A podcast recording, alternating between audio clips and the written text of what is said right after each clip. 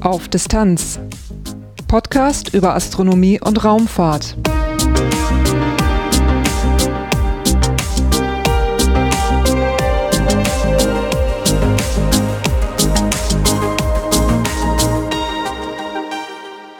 Hallo und willkommen bei Auf Distanz, einem Podcast über Astronomie und Raumfahrt.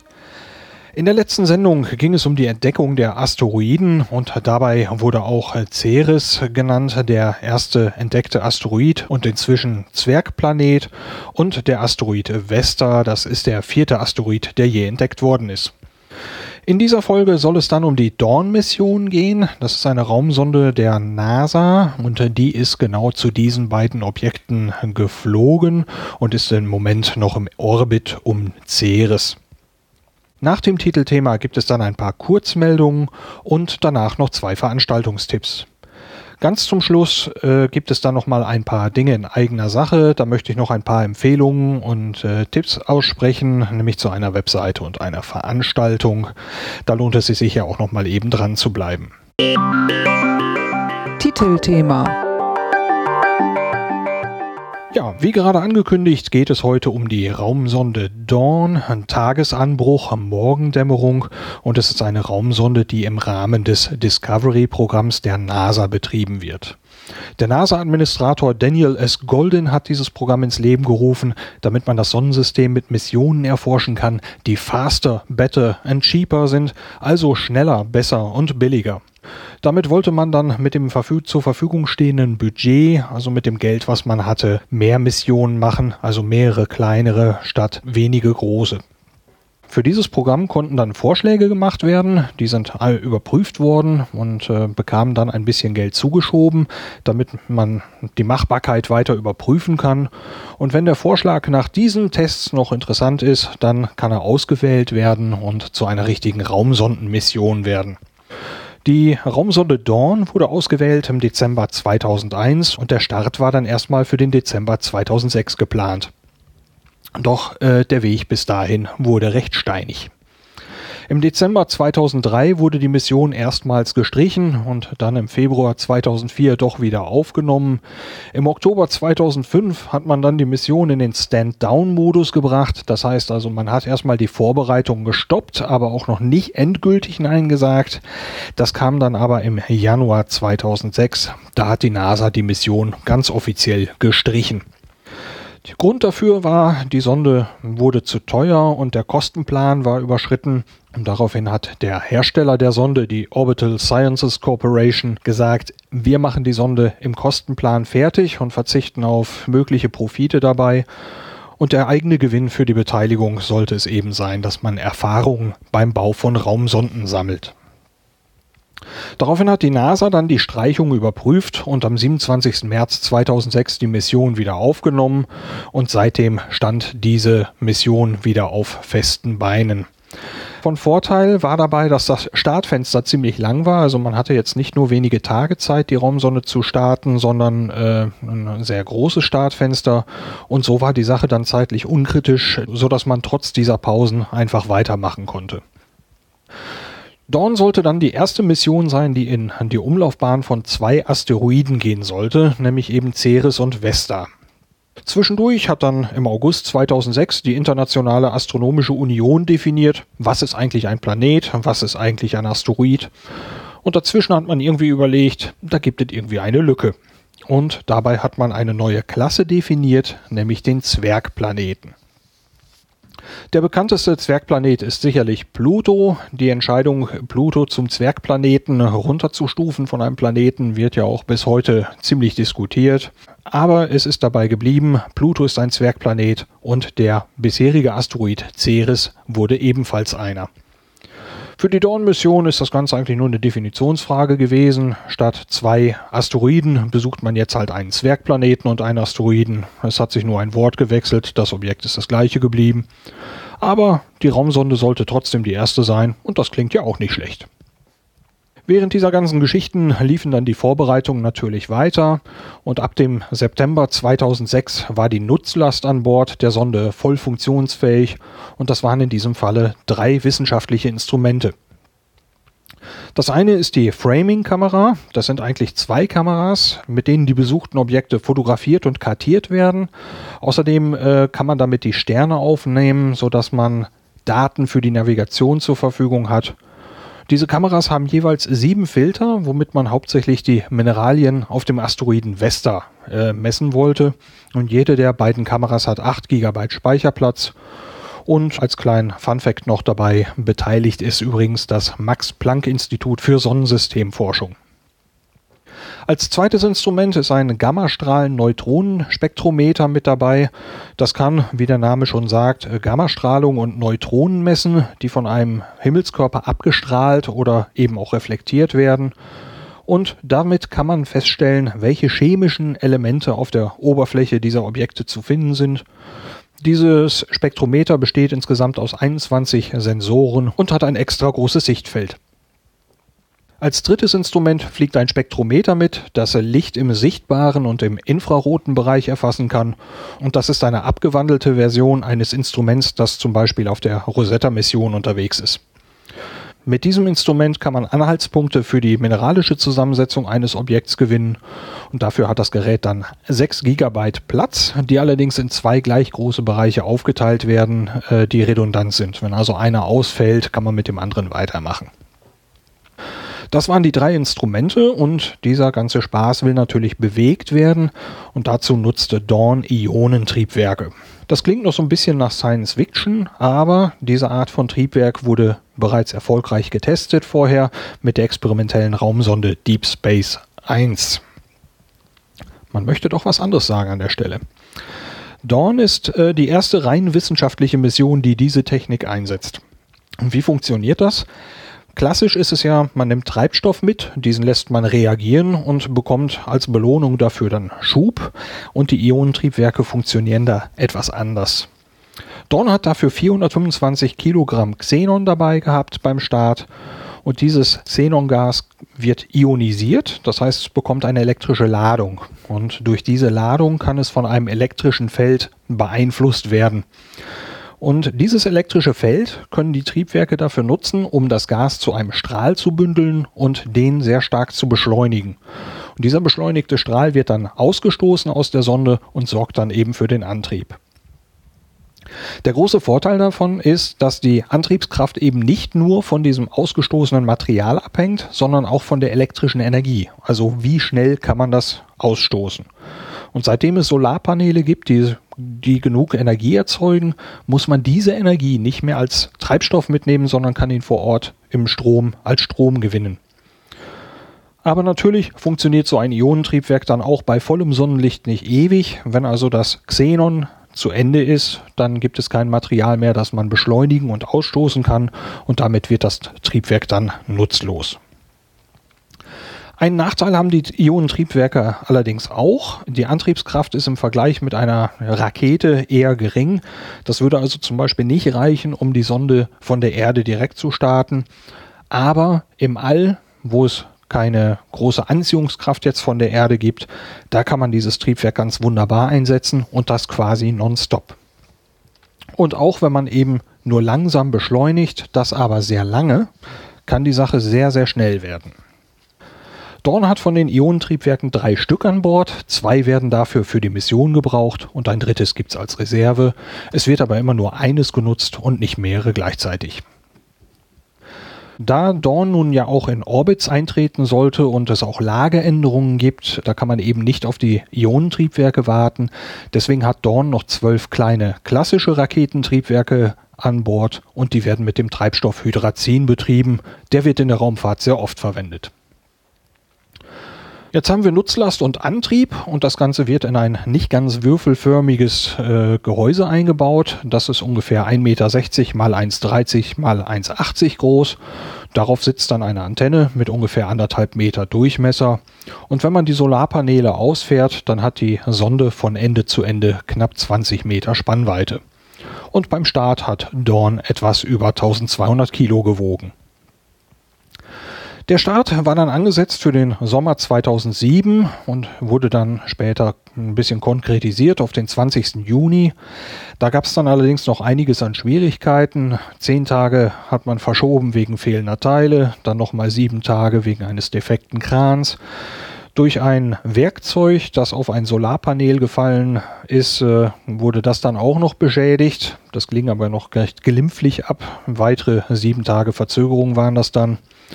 Dann gab es Probleme mit dem Wetter und irgendwann waren diese Verzögerungen so groß, dass man eigentlich ein Problem bekommen hat mit einer weiteren Mission, die starten sollte, nämlich die Phoenix-Mission zum Mars.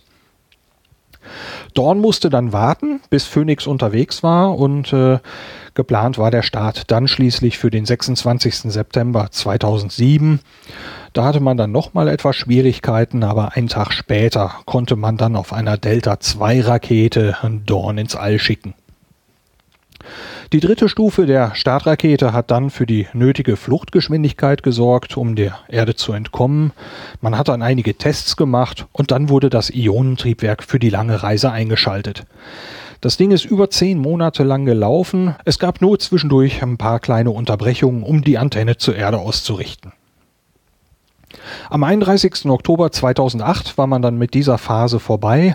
Dawn war dann unterwegs zum Mars, um beim Swing-By-Manöver Schwung zu holen und dort nochmal zu beschleunigen.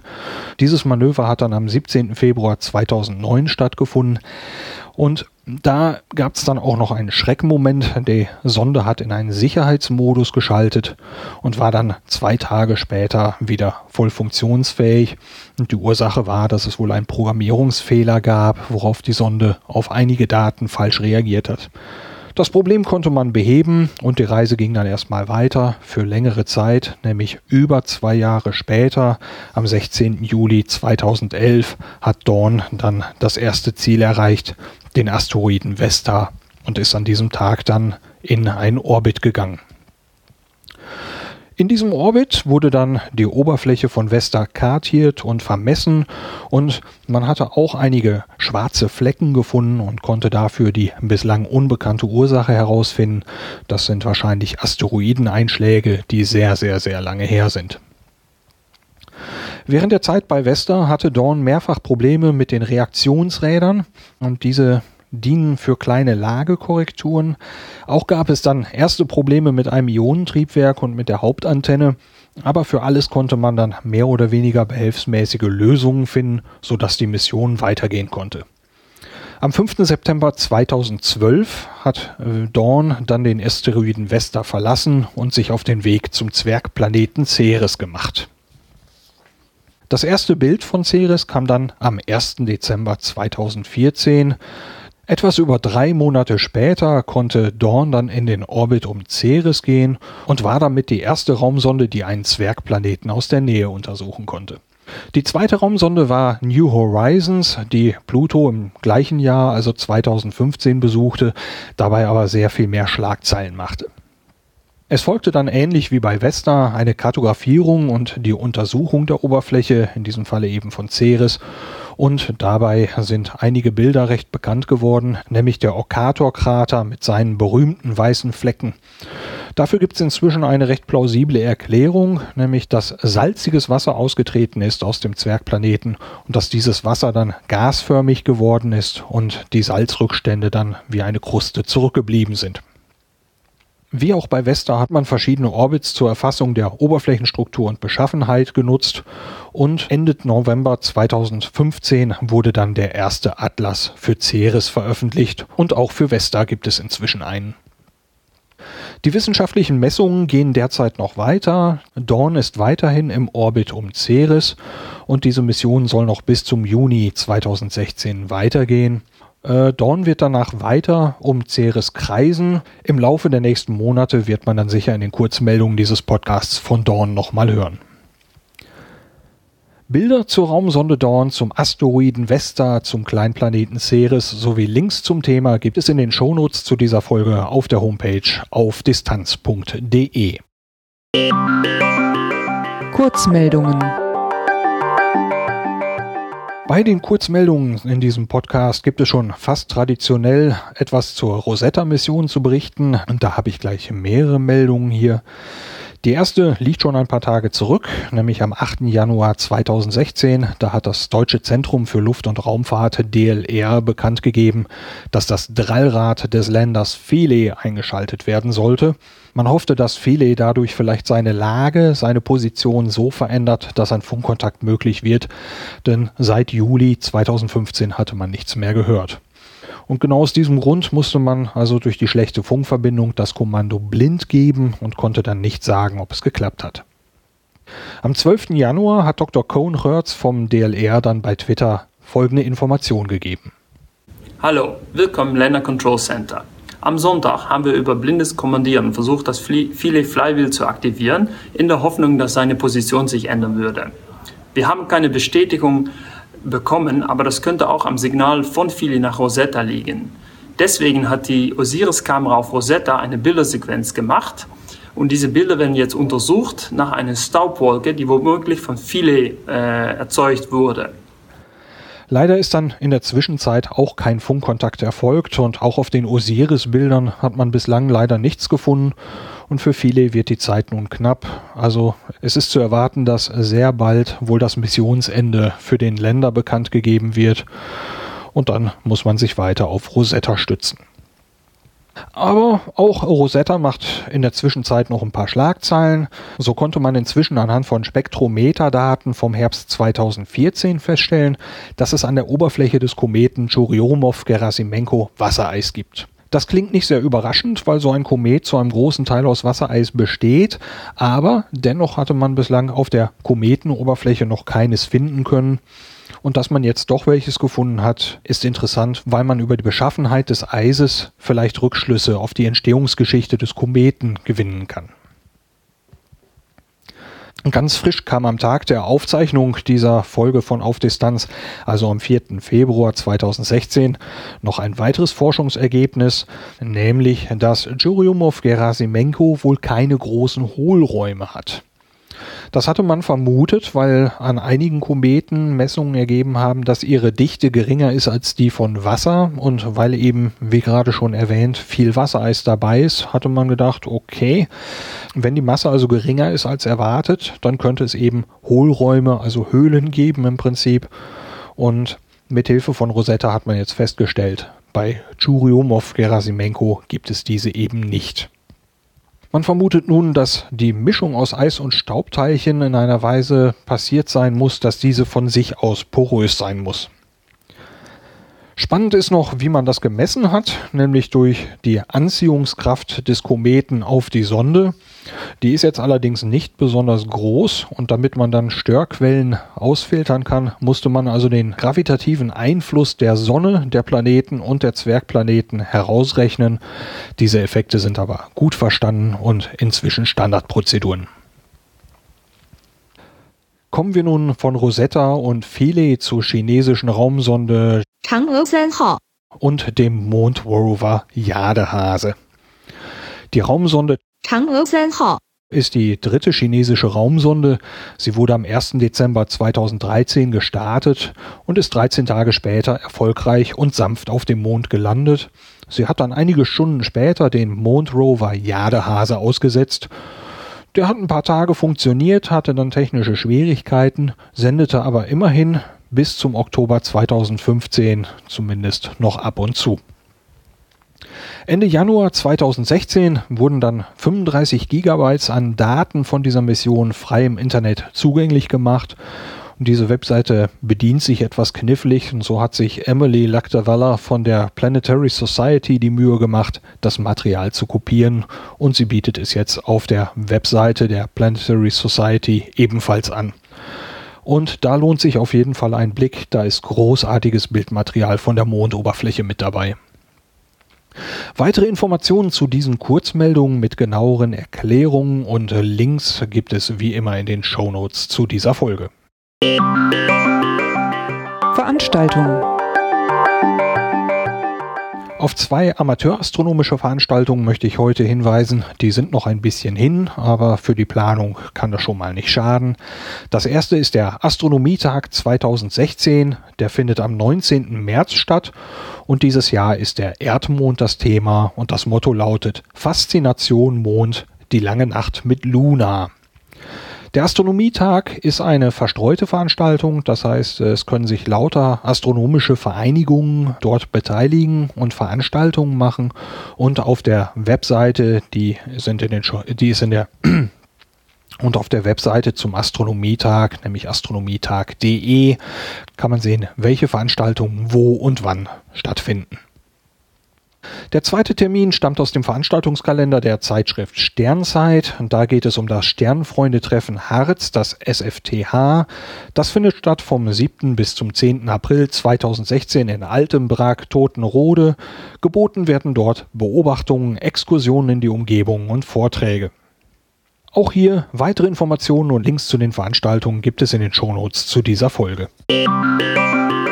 Auf Distanz ganz nah. Zum Abschluss der Folge komme ich dann wie immer noch mal zu ein paar internen Sachen. Hier möchte ich dann ein paar Empfehlungen aussprechen. Das erste ist ein Reiseführer durch die Welt der Wissenschaftspodcasts. Dafür wurde eine Webseite eingerichtet, die da heißt wissenschaftspodcasts.de. Die Idee ist auf dem Treffen Ganzort 2015 entstanden und der Daniel Messner hat dann diese Webseite gestaltet und ein Team kümmert sich um die Auswahl und Verwaltung der Einträge. Da sind viele spannende Podcasts dabei und es lohnt sich auf jeden Fall ein Auge und Ohr darauf zu werfen.